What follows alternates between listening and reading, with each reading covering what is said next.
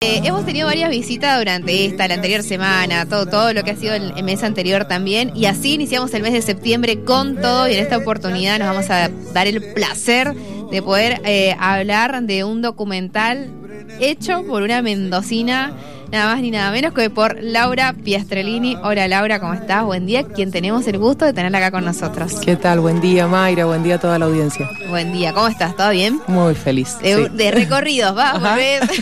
De corrida, sí. Ahí Era como en la interna, bueno, ¿y qué horario? Bueno, y este, y no, bueno. Eh, viendo ahí entre medio todas las, las actividades que, que tenés, que son muchas, pero me imagino muy contenta. Este documental se llama, para los que no saben, Pulsando la Vida y se estrena mañana. Mañana jueves en el Cine Universidad, acá en la nave universitaria. sí. Contanos un poquito de, de qué va. Bueno, eh, Pulsando la Vida es un largometraje documental que tiene algunas escenas también de ficción, se, quiere, podemos decir que es un docuficción, sobre la música cuyana, sobre la cultura de nuestra región, eh, y lo que busca un poco es quizás poner en valor y, revalorizar y poner a la vista ¿no? ciertas cosas de nuestra cultura que a veces desconocemos, y bueno, y me parecía interesante plasmarlo en un largometraje documental. Lo tiene la chacarera, lo te- ¿por qué no lo vamos a tener nosotros? Claro, Lo obvio. tiene ¿no? el tango. Eh, qué poco conocemos, ¿no? A veces de, de esto que, que es parte nuestra en, en general. Eh, por ahí hemos tenido la oportunidad de, charlarlo y de decir a veces en los colegios que, poco salimos a veces de la primaria a la secundaria sin saber tanto de, nuestra historia y de esta identidad también nuestra. Es un poco lo que me pasó a mí. Yo por eso, creo que por eso logro hacer ese documental, porque eh, cuando yo empiezo mi carrera universitaria en la, Universidad Nacional de Cuyo y empiezo a incursionar, a coquetear con el audiovisual, eh, yo creo que casi todas las, las- las producciones que he tenido tienen que ver con, lo, con la identidad, ¿no? Y en un momento eh, conozco, lo conozco a Marcelino Zaguate y Ujú. a través de, de él entro a la música cuyana. Y empiezo a descubrir un mundo que estaba al lado de mi casa y que yo no tenía idea que existía. Te puede gustar o no la música cuyana, eso es claro, pero mínimamente conocerla, no tenía idea que existía. Y la verdad es que la veía desde una mirada muy antropológica, ¿no? Desde afuera, cómo lloraban cuando les dedicaban tonada, cómo tomaban el obligo, te pago, el, compadre querido. Eh, bueno, después hablar con artistas de afuera que, que he tenido la posibilidad, ¿no? De, llegar, como Peteco, que lo estamos escuchando ahora de fondo, o un montón de otros artistas diciendo, no, las músicas, las guitarras cuyanas son asombrosas y yo seguía como con esa mirada de. Eh, de investigación ¿no? sobre, una, sobre este tema. Y la verdad que creo que eso es lo que a mí me ha dado la posibilidad también de poder encarar un proyecto con esta como pasión, porque es como, yo no lo vivía, esto me hubiera gustado por lo menos mínimamente saberlo. Claro. eh, y nunca lo tocáramos dentro, o sea, lo que, ¿qué se bailaba en el- la primaria, ¿qué te hacían bailar a vos? El gato, El gato, el tango, No, sé, tango no, no, pero los hacían sí, sí. bailar, ¿cómo se llama este? Que era horrible. Ah, un aburrimiento. Joró, El pericón. El pericón, por favor. y claro, Sí, y, o sea, perdón con el que respeto al que le gusta el pericón, pero la verdad es que nada de lo nuestro, ¿no? Entonces, bueno, ni escuchar una tonada, ni llevar a alguien que hable sobre la tonada, bueno, nada.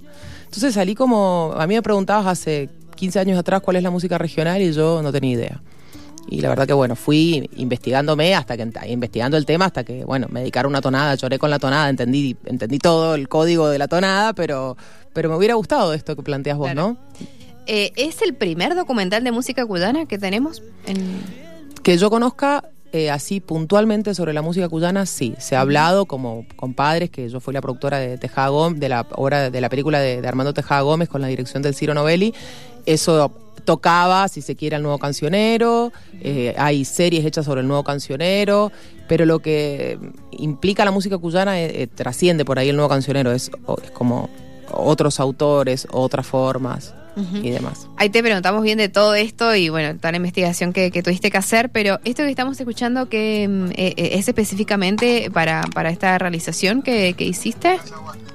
Eh, ah, estamos con Azaguate. Estamos con Azaguate, ahora no sé qué, qué será No, de no, Azaguate. Lo de Peteco de principio de me preguntabas sí. vos. Sí, en realidad Peteco tenemos una muy buena relación y eh, la, la tonada, la tonada que él escribe surge porque me escribe un día y me dice, quiero ir a, estoy grabando mis canciones de acuerdo a la región y quiero ir a grabar a Sí. Mendoza una tonada que tengo hecho con, no sé, Anabela Soch. Y él hacía dos meses ante- antes de este llamado me había mandado una tonada que para mí era una tonada de estilo, me la había mandado solo la música. Entonces, bueno, como, como hay confianza, le digo, mira, no quiero una sola eh, tonada. Ponele letra a la que me mandaste hace dos meses, le digo, grabá las dos. al día siguiente, esto fue el sábado a la noche, el domingo a las 8 de la mañana tenía la letra. Y ¿En la, serio? Sí, no, es, un- es increíble, un prolífero músico, bueno. Y mm, me llegó, bueno, listo, buenísimo, ahora vemos cuándo, cómo hacemos. Al final nunca la vino a grabar, pero en un momento le, le llamo y le digo, ¿no crees que sea la, la tonada esa para el final de la peli que estoy haciendo de música cuyana? Y bueno, por supuesto accedió y nada, estuvo en la presente de la presentación en Buenos Aires, en el Cine Gomont, estuvo él presente junto a Juan Falú cantando esta tonada. Así que bueno, es una linda historia la de esa tonada. Tenemos el, eh, para escuchar, pero enseguida nos, nos contás al menos de quiénes son las voces que vamos a escuchar para mm, eh, poder poner un, fragmentito del tráiler eh, con el que también se hacía promoción de, este documental tuyo que se estrena mañana, Pulsando la Vida. Para aquel que se va sumando ahora, estamos charlando aquí en vivo con Laura Piastrellini, la directora de, este, de esta realización. ¿Lo escuchamos? ¿Ahí lo tenés ahora? Somos huarpes y hemos vivido aquí desde siempre. La tierra no es nuestra, porque no es de nadie. Nosotros somos de la tierra.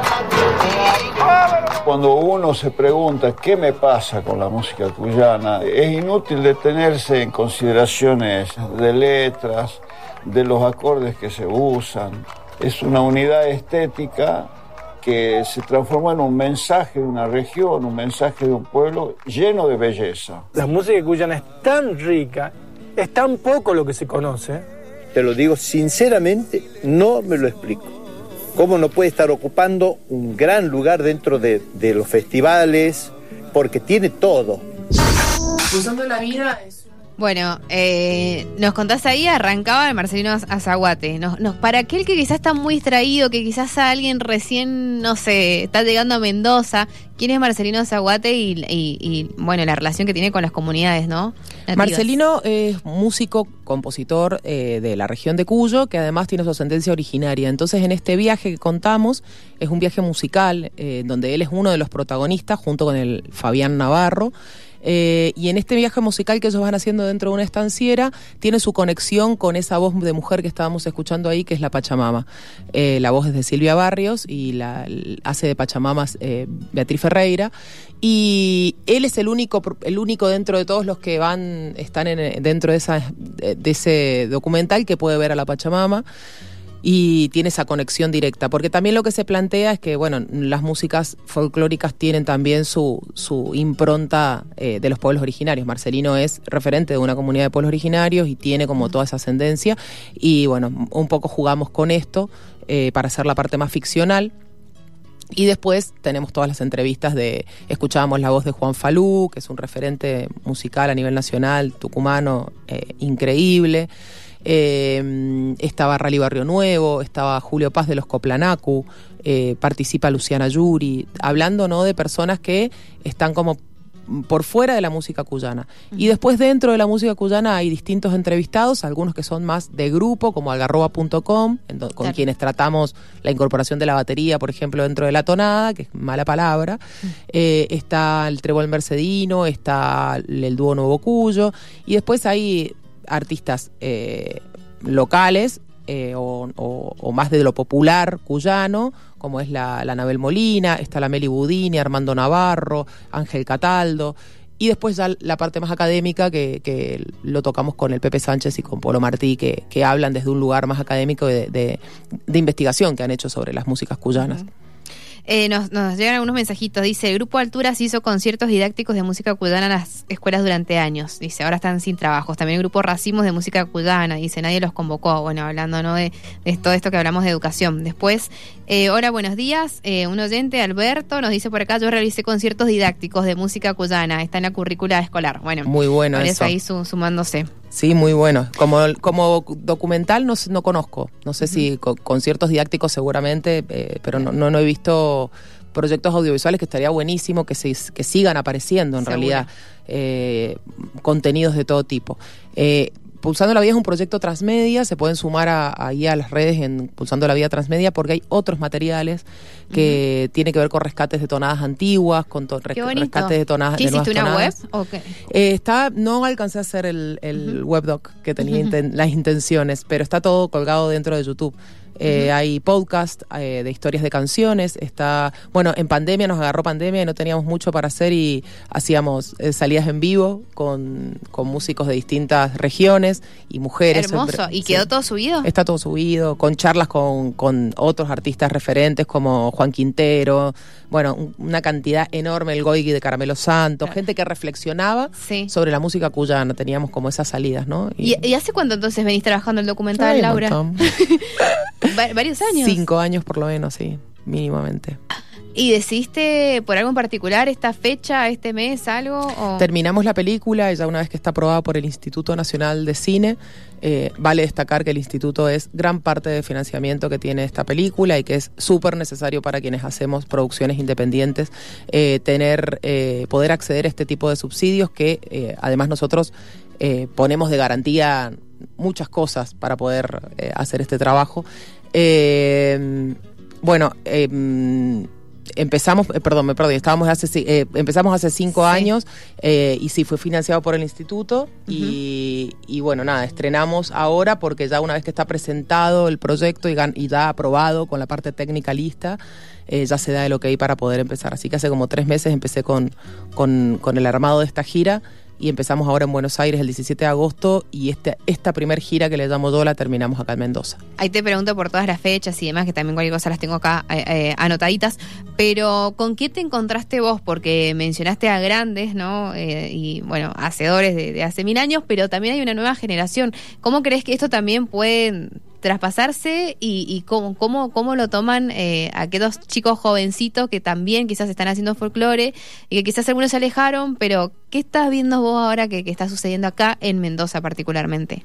Eh, yo veo en, Cuyo en general, eh, porque también lo veo en San Juan o lo he visto en San Juan, muchos chicos jóvenes que están eh, como tomando la, buscándole una vuelta de tuerca, ¿no? A la, a la musicalidad, a la sonoridad de la música cuyana. Eh, obviamente eh, entiendo que los tradicionalistas mucho no, no les pinta, ¿no? ¿Se Esto sienten de- ofendidos? ¿Qué, qué sienten? ¿Qué, y qué yo viste? creo ¿Qué como no, no es tonada, te dicen, cuando le ponen una batería, no es tonada, no, eso no es tonada. Pero bueno, eh, es la vuelta de tuerca, la, la cultura es móvil y Claro. si, si no aceptamos que la cultura es móvil es difícil de, de bueno, de poder hacer cambios Claro. o de también de incorporar a las nuevas generaciones. Y también lo que, eh, por ejemplo, con el grupo algarroba.com, que son quienes primero arrancan con toda esta movida, ellos decían, el tema es eh, innovar sin desvirtuar. ¿No? Claro. Entonces, eh, ellos conocen perfectamente cuáles son los ritmos cuyanos, lo tienen súper claro, como, entonces, como que no desvirtúan la tonada, pero bueno, hay que el espíritu está, claro. El espíritu está recontra, está. Las letras, los mensajes se mantienen con... Sí, yo creo que también es algo que, que se ha hecho también revisión, porque muchas de las letras le hablan al amor y qué sé yo, por sobre todo en, la- en las tonadas, o hablan de sí mismas, que también eso lo hace un campo bastante impenetrable. Eh, pero mm, han habido algunos antecedentes y se está empezando a escuchar también eh, el cantarle a, a la- a lo que va pasando, ¿no? Calixto Brizuela ha sido uno de ellos, eh, la vinajera de, de Palorma, ellos como antecesores, ¿no? Y después, hoy por hoy, están empezando a ver otros mensajes dentro de las nuevas tonadas que se están escuchando. Eh, está el Nico Palma, que también está componiendo, un chico muy jovencito del grupo Palma Sandoval, que también está empezando a hacer sus tonadas. Como que hay una, una nueva camada que viene ahí, eh, bueno, empujando con, con, con otra, me parece, con otra impronta. ¿Y hay alguna mm, historia de alguna de, la- de las canciones o algo que descubriste ahí en el medio de tantas conversaciones y, y además que te haya llamado la atención, que, que te hayas guardado, que quizás quedó ahí pero no contado en su totalidad? Eh, mira, lo que me llamó mucho la atención eh, es un testimonio de Rally Barrio Nuevo que en un momento plantea que eh, eh, él nace en Frías, en Santiago del Estero. Y él plantea que como que hay un corredor cultural que sube desde Cuyo y que pasa por Frías, porque tienen otra forma de tocar la guitarra en Fría distinta a como lo toca al, al estilo santiagueño, dice él. Entonces, eh, que tiene una fuerte influencia cuyana por cómo se vestían, además él tiene sus padres, que eran eh, su madre creo que era de eh, cuyano, tenía una tenía su ascendencia cuyana él ahí, pero que en Frías eran tenían una forma de tocar y de ejecutar la guitarra que, que era muy parecida a la, a la, a la cuyana, que él, él plantea ese corredor cultural y, y me parece interesante esto, ¿no? Las fronteras, cómo son tan flexibles, tan móviles, ¿no? No es algo, bueno, Cuyo termina acá y nadie más puede tocar en Chepes. en La Rioja se tocan tonadas, en Tras las Sierras se tocan tonadas, digamos, en, en Córdoba, y hay como una ampliación de ese territorio que, que, bueno, que a veces uno no lo sabe y a mí por lo menos me sorprendió mucho. Eh, bueno, nos decías eh, todo el apoyo que, tuviste para este documental, Pulsando la, la, Vida. ¿Quiénes más aportaron? ¿Quiénes más estuvieron de, de cerca con vos? Y contanos, bueno, eh, a partir de ahora, ¿qué sale a la luz eh, y cómo podemos ir a, poder disfrutarlo? Bien, como aporte así concreto, Fabián Sama en, Cultura de la Provincia tuvo un, un aporte importante.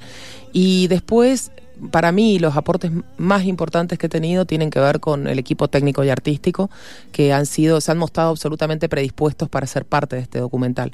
Que no, digo, necesitabas algo y ellos estaban porque entendieron, por ahí se corrieron, los artistas, viste que te, siempre hay una cuestión así de egos, de entendieron creo que todos o casi todos uh -huh. que la que la protagonista cara la cultura y la música. Entonces se pusieron a disposición absoluta para cualquier cosa que necesitáramos del documental, para investigación, aunque no estuvieran presentes, aunque no fueran parte, aunque no los hubieran entrevistado y no salgan en la película. Eh, la verdad que hay una cantidad enorme de, de, gente y de artistas sobre todo que fueron parte y técnicos, ni hablar, un nivel técnico eh, hermoso de gente con la que me rodeé, que, que acompañó, que me cuidó también, porque uh -huh. es mi primer, mi primer largometraje documental como directora, y que, que, acompañó y me cuidó mucho también en ese proceso, y la verdad que les estoy infinitamente agradecida, sobre todo al productor, a Ciro Novelli, y a, y a Pablo Sichelo, que fue como mi asistente así, eh, en, en, el momento que necesitara, él estaba presente. Así que son como dos fundamentales, además de todo el equipo en general. Más allá del trabajo previo, todo lo que tuvieron que, que ir haciendo en el medio, ¿tuvieron un tiempo de, de, grabación o cómo se fue dando? Y tuvimos pandemia en el medio. Claro. Y yo tuve un hijo también. Entonces eh, pasan cosas en la vida, ¿viste? Entonces, eh, igual no, no fue impedimento. Seguimos haciendo y fuimos eh, grabando, pero el rodaje duró alrededor de un año y pico porque parábamos varios meses. Cuando claro. la pandemia nos paraba, teníamos claro, que parar. Entonces fuimos a grabar a San Luis y decía, eh, ahora abren. Ah, listo, dale coordinábamos todo en San Luis, llegábamos, volvíamos de San Luis ese fin de semana, nos encerraban de vuelta. Ay, no, claro. Entonces eh, era complejo, era estar atento a ver cuándo podíamos, eh, claro, estar atento a ver cuándo podíamos resolver lo que ¿Quién estaba... tiene DNI después? Ajá, por favor, no se saquen el barbijo, sáquense el barbijo porque esto es atemporal y que la gente sacara el barbijo claro, y me miran como diciendo estás loca. Y bueno, es que si no se aparecía claro. la gente con el barbijo es como 10 años no se va a entender, nada cosas que, que fueron pasando eh, que hicieron alargar un poco el, el, momento del rodaje que debería haber sido más acotado, pero bueno, hay que adaptarse. Seguro. Eh, bueno, mañana entonces vamos a tener la oportunidad de poder estar allí en el Cine Universidad, acá en la ciudad de Mendoza, calle eh, Massa y España, eh, a las 21 horas. 21 bien? horas mañana con más de 25, 26 mujeres arriba del escenario, acompañando el inicio, ¿no? Con una hermosa tonada y una cueca de, de mujeres compositoras uh -huh. y ejecutada por mujeres también. Así que va a ser una linda, un lindo desafío que las he puesto a las chicas. ¿Y todavía se pueden comprar las entradas? Contanos. Se pueden encontrar, encontrar por entrada web eh, y si no, bueno, calculo que en la boletería del teatro hay mucha gente que ya me ha dicho, el, el, no es tan grande el cine, así que bueno, está bueno uh -huh. asegurarse. Eh, vamos a estar ahí a las 21. Y el domingo a las 20. Repetimos. Perfecto. Mañana entonces a las 21 y el domingo a las 20 horas. Exactamente. Entradaweb.com. Eh, Laura, un gusto, un placer. Bueno, y después nos decías que te vas, eh, o sea, hay otras provincias que están en el medio también. Ya, ya venimos de San sí, Juan de San sí. Luis, de Córdoba, de Buenos Aires, Santiago del Estero, ya estamos agotados. Este es el último, ya es el cierre. de sí, después viene La Rioja, fin de mes eh, viene La Rioja, pero ya, digamos, este, esto era lo que estaba programado por mí en un inicio, después me llamaron para ir a un festival de La Rioja hermoso, pero con, con la red, con la, eh, con la RAD, pero la verdad es que ahora termino acá. ya me están llamando, vamos a Tunuyana, el este, bueno, dame una semana que me recupere. es agotador también. Bueno, Laura, eh, lo mejor para vos. Muchas gracias por haber venido acá a compartir con nosotros. No, gracias a ustedes por el espacio, Mayra. Laura Piastrellini es realizadora audiovisual, está presentando su primer largometraje documental Pulsando la Vida mañana en el Cine Universidad a partir de las 21 horas. Enseguida te contamos un poquito más, pero ingresa a entradaweb.com.ar para poder obtener tu ticket. Son las 12 del mediodía ya con 25 minutitos. Hoy han escrito tu nombre, no hace falta ninguna razón ni futura ilusión, porque todo está aquí entre los dos. A veces una sonrisa